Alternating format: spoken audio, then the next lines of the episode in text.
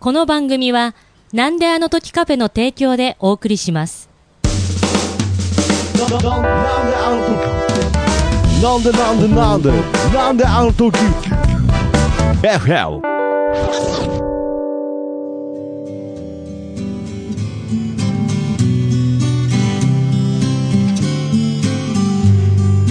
君の笑顔が素敵です君顔が似合うから音楽を試してみたい。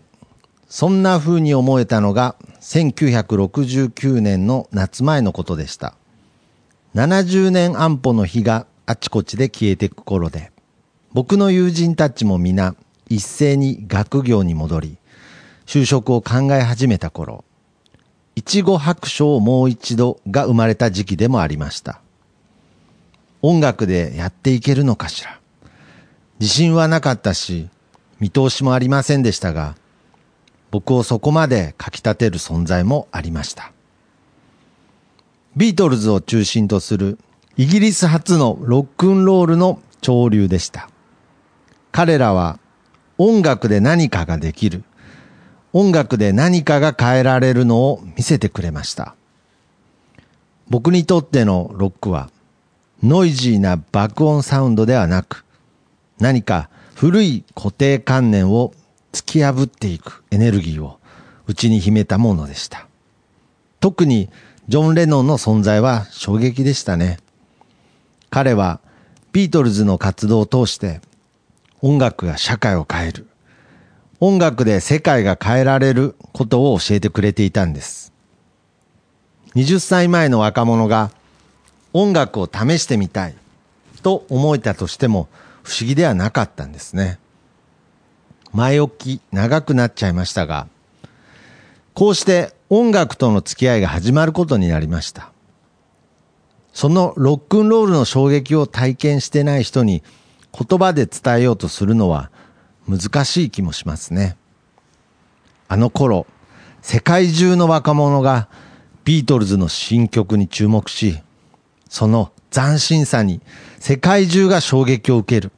なんてことは、それまではなかったことでした。世界中の若者が政治的な改革に絶望感を抱いてた頃です。ビートルズは商業音楽の枠に収まらず、社会現象となっていきます。世界が彼らのファッションを真似しました。世界が音楽に目覚め、自分で音楽を創造し、歌うようになりました。音楽は選ばれた特別な人だけが扱えるものではなくなったんです。誰もが音楽に勇気づけられ、誰もが音楽で自己表現を始めました。ある意味、手の届かないところにあったものを、すべての民衆のもとに引き下ろしたかのようでした。こうして皆のものとなった音楽は、70年代には実に様々なタイプな音楽をヒットチャートに登場させることになります。ビートルズの存在がなければ、生まれることのなかった音楽の流れだったかもしれません。その中心にいたのが、ジョン・レノンとポール・マッカートニーの二人でした。この二人は、全くと言っていいほど違うキャラクターの持ち主で、多くのビートルズファンの中でも、ジョン派とマッカートニー派に分かれることにもなりました。ただ、あくまでも二人が揃っていたことに大きな意味があった気がします。若い人が音楽の授業で習うような、イエスタで、レッド・イット・ビーなどはいずれもマッカートニーの作品です。どれも意味深い作品ですが、これらの作品には社会や既存の体制に対する抵抗といった空気感は見当たりません。一方、ジョンの作品には、もちろん読み取り方にもよりますが、ノルウェーの森、アクロス・ザ・ユニバース、ルーシー・イン・ザ・スカイ・ウィズ・ダイヤモンドなど、自由に思考する方向が伺え、いずれ、イマジン、ギブ・ピース・ア・チャンスへつながる流れが見えますね。マッカートニーにとって音楽はその芸術性に重きが置かれ、ジョンのそれは個々の表現性に意味があって、自分がどうありたいかの問いかけに大きな意味がある感じでした。それらは必ずしも矛盾するわけではないと思います。そういう意味で僕はジョンの音楽にシンパシーを感じ、音楽への可能性についても共感するものがたくさんありました。音楽は僕にとって既存の体制と戦うための道具であり、誰もが自由に表現できるための武器でした。自由を我らにとか、銃をギターに、なんかの標語が使われた時期でもありました。1970年から71年にかけて、まだ音楽に身を任せていいんだろうかで迷っている頃にできた歌がありました。世代感覚。これが僕自身への応援歌となり、もう少しやってみようって思えていました。その頃アメリカでビートルズ解散後にメンバーの一人だったジョージ・ハリソンが主催したコンサート、バングラディッシュコンサートがありました。このイベントは世界初の大規模チャリティーコンサートとして大きな注目を集めました。バングラディッシュの飢餓難民を救う貢献をしたとして評価されたものでした。その後、様々なチャリティーイベントが続くことになりますが、その口火を切ることになったのがジョージ・ハリスンで、彼はこうしたイベントはビートルズ時代にジョン・レノンが教えてくれたこととコメントしています。ジョンは小規模ながらそうしたイベントをよくやっていたんですね。この頃の僕は音楽は自由であるための、または人々が解放されるための道具であり武器であると思えていましたから、まさにぴったりだったと思えています。しかしやがて、そうじゃないかもしれない、的な出来事に出会っていくことになります。自由になるために、解放されるために、音楽を手に入れた。それはそれで良かったんですが、少し違う要素が感じられ始めていたんです。70年代前半のことだったかな。キース・ジャレットのコンサートが今は亡き池下の文化会館であった日のことです。キースはすでにジャズピアニストとして世界ツアーをもこなす超一流のプレイヤーでしたが、少し前からすべての演奏活動を中止していました。その期間に彼はクラシックのピアノの指使いを徹底的に練習したそうです。そして、ジャズとクラシック。どちらも指が自由に使えるようになった時、あるメロディーが頭の中に聞こえたようでした。キースがそのメロディーをピアノで弾いてみると、次のメロディーがまた聞こえたようでした。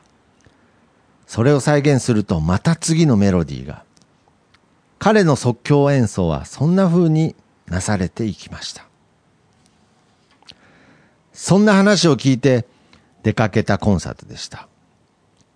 広いステージの中央にグランドピアノがポツンと置かれ、照明はピアノと鍵盤だけを照らしていました。やがてジーパンと T シャツの普段着のままのキースがピアノ演奏を始めます。彼の腰はずっと宙に浮いてるかのようでした。鍵盤の動く指が木の根っこのように見え、そこからキースが生えているかのようにも見えました。不思議な光景でした。ピアノの鍵盤から何かが伸びていて、それが一つの生き物のようにうごめいて、まるでダンスをしてるみたいで、演奏が止まると、万来の拍手でした。何か神々しい場面に遭遇していたかのように。音楽って想像していたのと違うかもしれない。もっと底知れない大きなものかもしれない。何かに打たれた夜でした。キース・ジャレットの出会いは、その時だけなら、それで終わってしまうようなことだったかもしれません。ところが、しばらく後に、よく似た話に出会うことになりました。このあたりは、時系列は忠実に基づいたものではなく、僕の印象によるものなのでご了承ください。キング・クリムゾンというバンドが、プログレッシブロックというロックの新しい枠組みの中で台頭し、リーダーギタリストのロバート・フリップは代表的なギタリストとして高い評価を得ていました。その彼が演奏活動を休止します。誰もが彼のような著名なギタリストの活動休止に注目しました。ロバート・フリップは後日のインタビューの中でしばらく活動休止の間に徹底的にギタープレイの練習をしていたそうです。そして、キース・ジャレットに起こったことが、ロバート・フリップにも起こっていたと10回しました。練習中にギターのフレーズが聞こえたようなんです。そのフレーズを再現していくと、次のフレーズが聞こえたんです。ロバート・フリップはメンバーを集め直して、キング・クリムゾンを再結成し、アルバムディシプリンを発表して再び世界ツアーに出ます。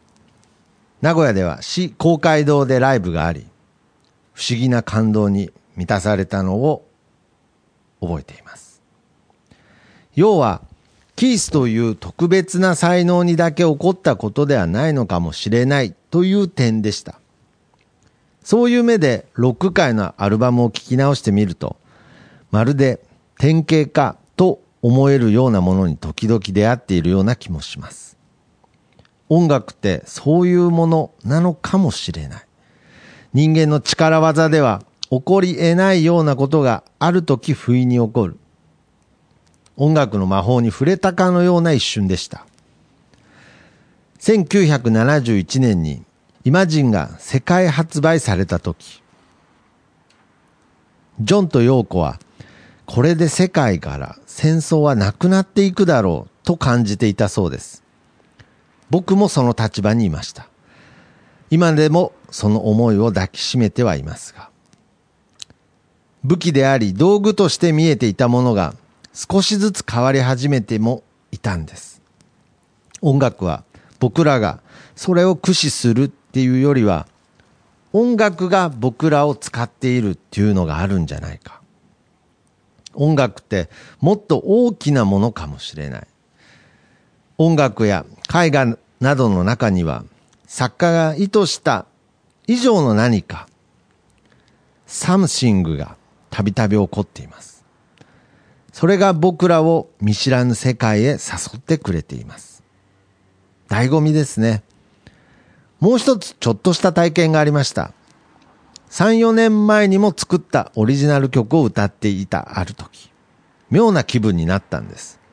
確かに自分で作った歌なんだけど、あの頃には頭になかった考え方が歌の中にはすでにあって、今だから歌えそうな言い回しが歌詞の中に使われていたりする。と、一体この歌詞は誰が書いたものになるの？って体験。それも一度や二度ではないとなると、何が起こったんだろう？ってなって。これは私が作ったって言えるんだろうか？そういう思いがだんだん強くなっていきました。それ以降は自分の楽曲の著作権登録はやらなくなりました。誰が作ったんだか、よくわからないって思えたものですから。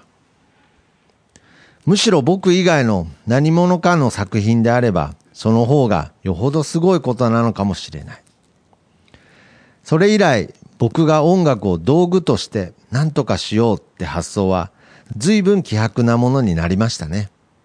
むしろ、僕が音楽の邪魔をしないためには、どうしたらいいんだろうって考えることが多くなりました。1980年12月9日、衝撃的なニュースが駆け抜けました。ニューヨークの路上でジョン・レノンが撃たれて亡くなったというものでした。何が起こったんだか整理がつきません。しばらくおろおろした後に、その頃通っていたヨガ教室の先生に、ジョン・レノンが殺されたんです。何か僕ができることはないでしょうか。藁をもすがるとは、あの感じだったかもしれません。般若心経はどうでしょうか？あれは宗派にとらわれない祈りですから。早速教室へ出かけ、読経の仕方を教わり、その夜から毎晩数十回は読経することになりました。般若心経は大した効果があったと思えていますが、ここでは詳細は控えます。そしてその少し後にアメリカのプレイボーイ誌に亡くなる直前のジョンと小野陽子のインタビュー記事が掲載されました。ジョン・レノンは長いイントン生活の後、彼は活動をやめ、子育てのハウスハズバンドに専念していました。音楽活動にもう一度戻るための準備をしていました。小野陽子との共作、ダブルファンタジーを完成させて、活動を再開させる直前のことでした。そのインタビューの中でジョンは、今回のアルバムに入った7曲は、それまでの音楽活動のどれとも違う出来方だったと紹介していました。ビートルズ時代も、ソロ活動の時代も、彼は曲作りに追いかけられていました。多くの楽曲は必要に迫られてスタジオに入り、短時間のうちに完成させなければならないローテーションを義務付けられた中から生まれたものでした。もちろんそうした中からたくさんの名曲も生まれたのですが、ダブルファンタジーの楽曲は一曲も作ろうという努力なしに自然に湧き上がった音楽ばかりでした。ある曲はショーンのために料理をしている最中に急に思いついたものでした。ある曲はシャワーをしている時に詩も曲も完全な形で来ていたのをメモしたものでした。これに似た話はボブ・デュランのエピソードの中にもたびたびあったものでした。彼は音楽を想像しようとするのではなく、ただ書き留めたという言い方をたびたびしていました。ダブルファンタジーについて、今回の楽曲は作ろうってしたものは一曲もない。ジョンは楽しそうでした。彼の中で今までとは違う創作活動が始まろうとしていたんですね。音楽の可能性については簡単に話し尽くすことなんてできないと今でも思っています。ただ、その可能性を潰してしまいたくはないですね。何ができるかわかりませんが、見守ることはしたいかな。1996年に星の子供たち楽団というバンド活動をしました。シングル CD 贈り物、アルバム CD ダンスウィズガイアを出して解散しちゃいましたが、このバンドでやっていた楽曲はすべて送り届けられたような曲ばかりでした。一曲仕上げるのに10分もかからないような曲が多かったです。ちなみにそれ以降はそういうことは起きてません。この CD の中の何曲かは、後に著作権登録をしたいと言われた楽曲もありましたが、すべてお断りさせてもらっています。その当時のシングル CD のコメントにはこう書きました。どうぞご自由にコピーなりカバーなりしていただいて大丈夫です。ということで、はい。ご苦い労様。やー、ちょっとね、いや、ご苦労さんではないんですけれど、あの、ちょっと僕自身もちょっと朗読というのがですね、ほぼ初めてだったので、はい思ったよりこう難しいななんて思ったりもしたんですが、今回この私が朗読させていただいたのは、まあ、江口さんがはい。つい最近まで、ちょっとの間ですが、入院をね、はい。ちょっと体調崩してされてた時に、やっぱり何かこう、自分の音楽論っていうんですかねう。ん。一回はねなんかなんかの形にしたいなと思ってたけどちょうど入院1ヶ月近くありましたが時間があって、はい。まあその間にちょっとずつあ書き溜めた感じでしあ、な。るほど。まあ、もちろんこの、江口明の音楽、やわの中でもね、お話ししたような話も、こう入ってる状態だったんですけど、やっぱりこういう形で、うんまたこの曲とは違う形で文章としてまとめるっていうのは、江口さんの中でも、あまり今までなかったところ かったね。ああ、けどなんか今回はまあ時間もあったしっていうのもあるし、うんなんかいろいろ一度自分の音楽観みたいのを整理してみたかったということで、そして今僕の今目の前にはですね、はいこの江口明の音楽論という形で、非常に綺麗に製本された形でね。すごいよね、これ。はい、なんかもう本当に、だからこの、ちゃんと製本されてるというのが、なんか僕の朗読の緊張感をちょっと若干た高めた感じもありますが、まあ、えー前回も、はいえーゲストで出ていただいたですね、うん。えーライクはチェアの、はい、誠誠一郎さんの奥様、えー安倍さんがですね、はい、ご製本してくれたということで、えーはい。びっくりでしたね。ね。やっぱり江口さんもまさかね、こんなすぐ形になると、で実際はね、全部スマホでやったんですね。そうですね。それもすごいですよね。そうですかさっ。きみんなで喋ってましたけども、今の江口さん、女子高生並みに 文字入力早いんじゃないかっていうね、話をしていましたが、大変でした。はい。どうですか、まあ、そして、えーもう一方ゲスト、はい、大竹五郎さんにも来ていただいておりますが、どうですか、またこう、文章で、まあ、その江口さんの音楽観を振り返るっていうのは、また、またちょっと違った、そうですね。う。ん。やっぱりちゃんと整理されるんで、そうですね。江口さんが思ってみることとか、はい。まあ、今までこう受け入れて見えたこととか、うん。全部よく見えるようになりますよね。なるほど、ええ。やっぱりそうですね、こう凝縮された感じは、なるほど。この勢いで自伝を書いていただけると。そうですね。その時は私、朗読自体させていただいて、ちゃんとした、こう、もっと、なんか、徳さん登場するね、登場。あ本当ですか。自伝に登場させていただきますか。ああ、まあ、ということで、まあ、この、なんて言うんでしょうね。まあ、この中身に関してはね、はいもうまさにこの子に記されている、まあ、そういうお話なんですが、まあ音楽やる人もいろんな人いて、うんそれぞれでいいと思うんですが例えば五郎ちゃんとか、まあ、誠一郎とか、はい。多分自分なりの音楽体験っていうのが何かあってうん。まあ意識にあるかないかは別ですけど、はなんかそういうものがあってそこで培われるあの音楽性っていうのが今表現されてるんだろうなっていう気はするんですね。もしなんかそういうのなるほど。覚えてることあったらみんなにも紹介してほしいなと思うけど。最初の衝撃っていう部分ですよね。誠一郎さんなんかはやっぱり。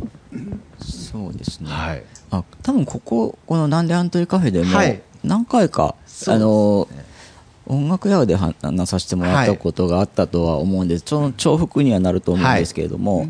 もともと物心ついた時から音楽っていうのは、まあ、あの歌謡曲とか好きだったんですけれども、あの中学の時にあの学校の授業の時に英語の先生がん。ビートルズジョン・レノンの曲を授業中に聞かせてくれたんです、はい。英語の教科書にジョン・レノンのことがあの出てたのでん。でその時に聞いたのが「えっとイマジン」と「ストロベリー・フィールズ・フォーエバうん。ー」で僕はその時にこの2曲を聴いて「ストロベリー・フィールズ・フォーエバー」の方にものすごい衝撃っていうか、ねまあそれこそ本当に出会っ今まで感じたことのない気持ちの高ぶりとはか、まあ、音楽の無限の可能性みたいなものをその時になんか感じちゃったんですよね。でそれがまあ出会いっていうことですかね。一番一番最初のまあよくね、あの誠一郎さん、ライブでもね、あのジョン・レノンの曲はこう歌うこともね、ありますしね。なるほど。やっぱりそういう部分では、まあ、ジョン・レノンという存在が、まあ、ジョン・レノンに限らないと思いますけどね。けどやっぱりそのジョン・レノンのやっぱり与えたこう影響っていうのはやっぱりもう今のミュージシャンうんにとってはもう計り知れないやっぱり影響だったということですね。まあ江口さんも書いてみましたけどもやっぱりいろんな時期のジョン・レノンがいるんですよね、うん。だからビートルズの最初期の時期のジョン・レノンに影響を受けてる人もいるだろうしなるほど。まあ、あの解散間際ののこうスタジオレコーディングの時期に影響を受けてる人もいるだろうし、で僕はジョン・レノンに関して言えばやっぱりジョンの魂なんですよ。これもあの成長君と同じで中学校の先生が 紹介して聞かせてくれたんです。あそうなんですね。これは衝撃的でしたね、そこはもうもう全然自分の中では逃れられないルーツになっちゃってますね。あなるほど。はい。どどんな衝撃？いやもうなんかむき出しじゃないですか、うん。あれは本当に。こんなんありかって思そった。うですね、うん。結構ノイズだったりするし、で録音も荒っぽいし、えで詩もすごく内省的っていう内省的以前になんか詩小説私小説みたいな感じで、こう社会的なものとかそういうものよりもこう自分のことを淡々とかか語っていくみたいなスタイルですからね、あれも衝撃でしたね。なるほど。それまでビートルズの曲は聴く機会はあっあんまりビートルズ好き、えー聞いてなかったんですよね。だからあの売れてる曲しか知らないんで、はい。ええなるあの赤版青版ですね、はいはいはいはい。あれ聞いてたぐらい、うーん。1位になった曲。そうですね。うーんなるほど。いやーだからまあやっぱりそういうなんかその音楽に入るそういう最初の衝撃があって、うん。でまあまあ結局中身に触れていくことになりますけれど、そのえ音楽で世界を変えられるというね、うん。そのまあ自分が変えていくっていう捉え方もあると思うんですけれど、まあそういったところから僕らのね本当高校生時代はうん日本へ来日したっていうこともあったしあのビートルズがあのおかっぱ頭にしたみんなおかっぱ頭でビートルズがジーパン履けばみんなジーパン履くっていみんなジーパンだよね。うそういう時代でしたね。うん、みんなマッシュルームカットですね。そうマッシュルームカット。はい。でそのうちも伸ばし放題になってになったらまあロングヘアが当たり前になっちゃなっったたりっていう。うんなるほどね。ああいうなんかフォークの方が髪長かったのとかも、少なからずそういう影響あったんですかね。もちろんだと思いああ、ますねそうなんですね。いやーまあそういう、まあ中から、まあ江口さんのその音楽感というものも、やっぱりね、そのいろいろまた変わっていったわけですよね。これはもうジャズピアニストの、キース、はい。あのあの出会いもね僕はすごい衝撃的で。うん。あそんなことがあるんだ。音楽がなんか働きかけてくる、うん自分が音楽捕まえに行くんじゃないんだ。音楽の方が働きかけてくるからなんかそれをうまくむあの邪魔しないように受け取れればいいなというような感じにだんだんねなってきた気がしますね。ここがなかなかね、清浄さんなんかもうね、この話聞いて、なかなか難しい粋な気もしますよね。その音楽が自分を迎えに来るっていうのは、まあその待ってれば来るっていう、そういうことでもないですしね。うんまあ一概にねこうすればこうなるっていうものではないけどですね。けどまあその、この中の表現にあった音楽が、その自分自身を使って、その僕を道具として、うん。自身自分自身を道具として使ってこう音楽をこう作ってるという感覚、でそうやって思うとねあのバッハにしてもベートーベンにしてもみんなそうだったかもしれない。あの何にもないとこから作り上げたというよりは何かを感じ取った、それがスタートだったかなという気もしますよね。だから僕はねビートルズもそうだと思うけどモノマネは OK だと思ってるんです。みんなモノマネから始まってる。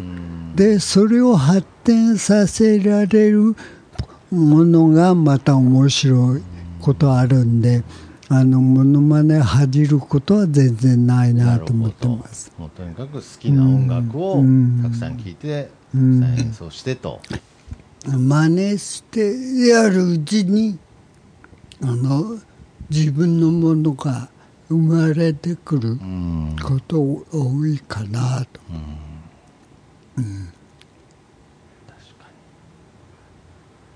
いやまあねまあ僕僕なんかで言うとね、まあそのまたちょっとジャンルとしてお笑いというものなので、けどやっぱりそのジョン・レノンのように、まあ、僕にもその衝撃を、まあ、例えばダウンタウンとかそういった、やっぱりもう永久に残るもうほぼなんかトラウマに近いような もうそういう衝撃っていうのはやっぱりこんな大人になっても残り続けるんだというまあこれはもうひょっとしたら一生取り除かれることのないこの傷傷というかうんまあそういった衝撃ですよね。焼き印みたいなもん。焼き印みたいなもの。だからそういったものの中からある瞬間その自分というフィルターというよりまあ何かしら自分を通してはい。何かが生まれる瞬間がもし、まあ、これからの人生の中にそういう体験が生まれるんであれば、やっぱりそれは何か自分が何かを残せたような感覚にもなるし、まあそのために何か音楽を好きであったのかなとかね、そういうことにもつながる気はしますね。うん今回ね、江口さんが入院されたと聞いたときね、まあもちろん、まあ誠一郎さんも五郎さんも、ね、まあ、まあ、そのひちやんさんとかも、本当に皆さんちょっと心配したと思うんですよね。だからそんな中ね、最後にこれ僕あのメールでいただいて、すなんか僕の音楽観を記しましたと。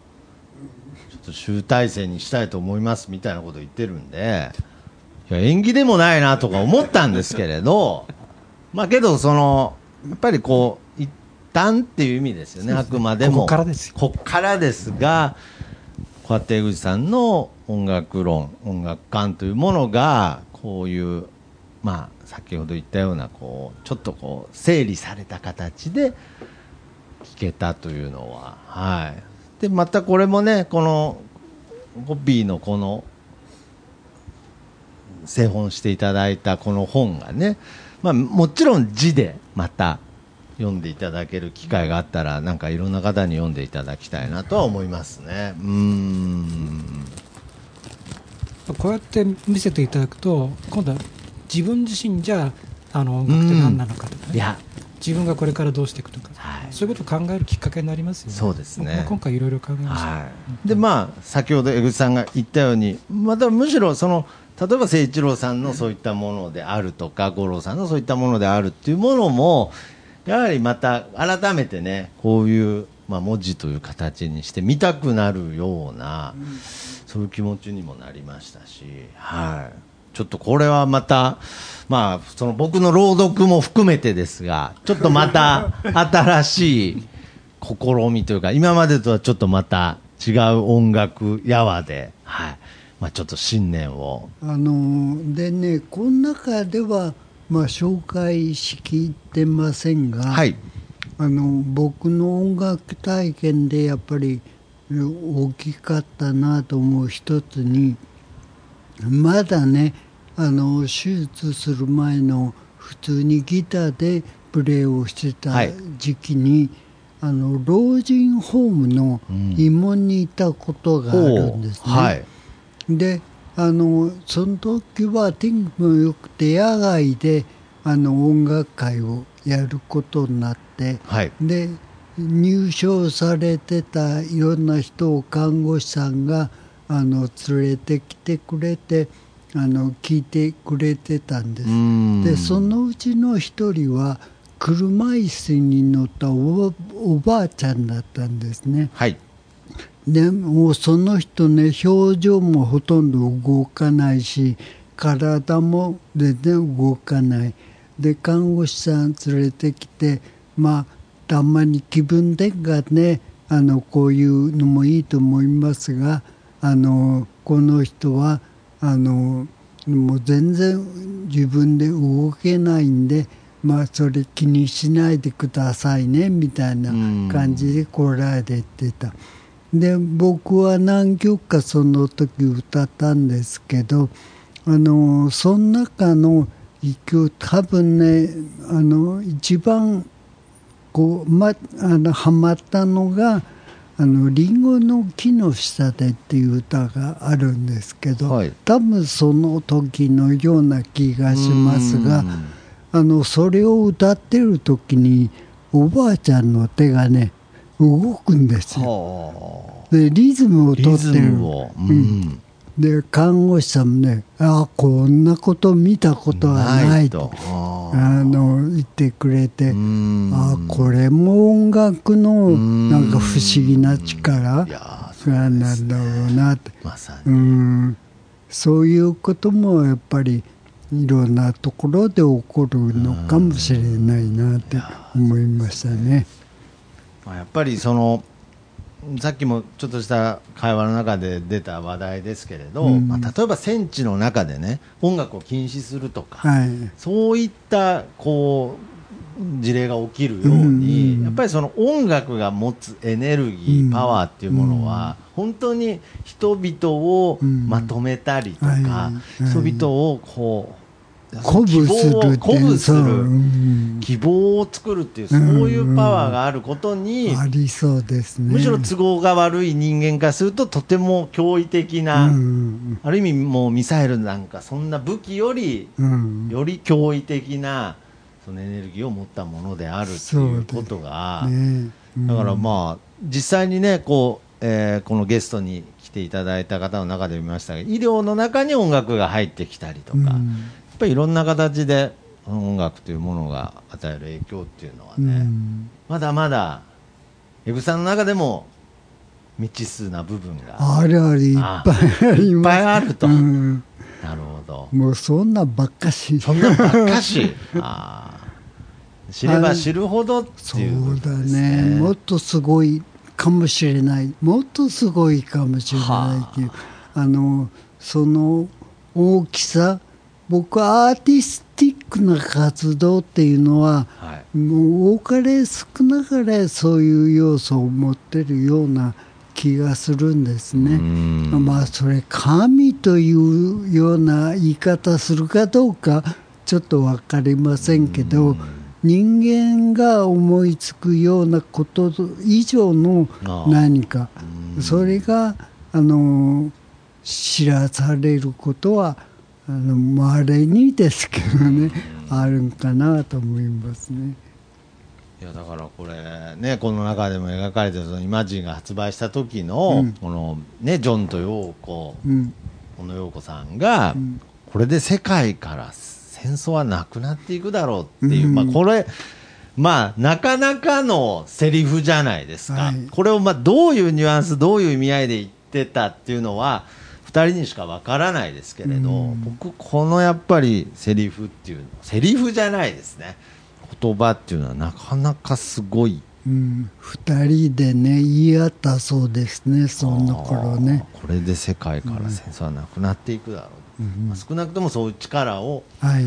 音楽には秘めてるということですよね。ねあの東ティモールがはい。2002年に独立した時もあのティモールの中で特に街中では音楽を禁止されてたそれはあのジャマイカの兵隊が来てやっぱり音楽やるとあのみみんなが元気になるかあらー。それさせないってでもし音楽見かけたらうん。すぐ殺されるような状況、はい。その中ででも、えー、と森に入ったゲリラの人たちが音楽をつないできたんですね。それはすごいことだったかなと思います。いやだからまあやはりこの可能性をね、うん。やっぱりそのアーティストがまたいろいろつなげてって、うん。紡いでっているものですからね。それが今ね、アフガニスタンで起こってますから、うんなんとかね、そうならないように、うん、応援したいなと思いますど、ね。まあ、これからも音楽の力を信じて、うん。音楽の可能性を、まあ、広げていくと、うん。はい、いやーまあ本当に改めてちょっと今回ねこういった形で江口さんの言葉をはい。まとめたものをこうやって朗読させていただきまあ、こういう機会をね、はい。もらいましたから、はい。あれはありがたいことだなとや思って。それで、まあ、自分なりの整理もしつつ、はい。また仲間と一緒にあの次へ進む、そうですえねー力にしたいなと思いそうま。ですすね。あくまでもこれは集大成ではなく これからの また新たな一歩へのはい。あくまでもファーストフィナーレ。ファーストフィナーレ。いい言葉ですね。ということでセカンドフィナーレに向かってですね。はいいやそういうこそうするとなんか結局フィナーレしちゃうみたいになるんでね。はいえーこれからもまあいろいろまた江口さんの音楽館でありそしてゲストの皆様の音楽館っていうものをね、いろいろ聞けたらうん。またそれが音楽の可能性を紐解く。ひょっとしたらヒントになっていくかも。かもですしれね。ないということん。で、はい。またね、今日もまた誠一郎さん、五郎さんにも参加していただきましたが、またね、いろんな方の音楽館、インタビューしていきたいなと。ね、はいうんで今日ね、はい。あのこの後一曲はい。かけてもらってもいいですか？あはいぜひあのえっ、とその一番最近の、えーダンスウィズカイアっていうアルバムから、はい Be Happy っていう曲があるんです。はいこれはやっぱりあの今の話にはいつながる部分あるかなとなるほど。思うんで。自分の中でも、本当に自分が、これは作った曲だろうかと思うような感覚の中で。作った曲ということで、まあね、ライブではたびたび僕聴かせていただいていますが、じゃあ今回はいつもの、はいはい、えーテーマソングではなく、はい、はいえー江口明さんの楽曲。ねこれは、この、だから江口明さんの曲でっていう言い方すらもうちょっとふんわりした形で、この曲で、じゃあお別れしましょう。はいじゃあ、江口さんの方から曲紹介お願いいたしまあす。りがとうございます。じゃあ、あの、と当時はね、星の子供たち楽団っていうバンド名でやってました。Be Happy。